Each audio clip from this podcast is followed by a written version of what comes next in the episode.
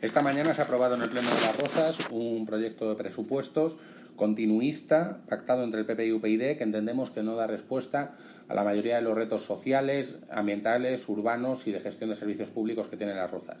Son unos presupuestos que consolidan el,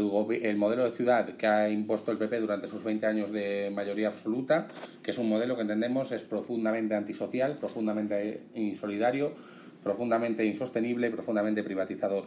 Eh, son unos presupuestos que además entendemos que son un retroceso respecto a la senda que había tomado este ayuntamiento desde mayo de 2015, en que, aunque tímidamente, se estaban dando pasos eh, hacia un modelo distinto, hacia un modelo más social, más en la línea que defiende Contigo por las Rozas.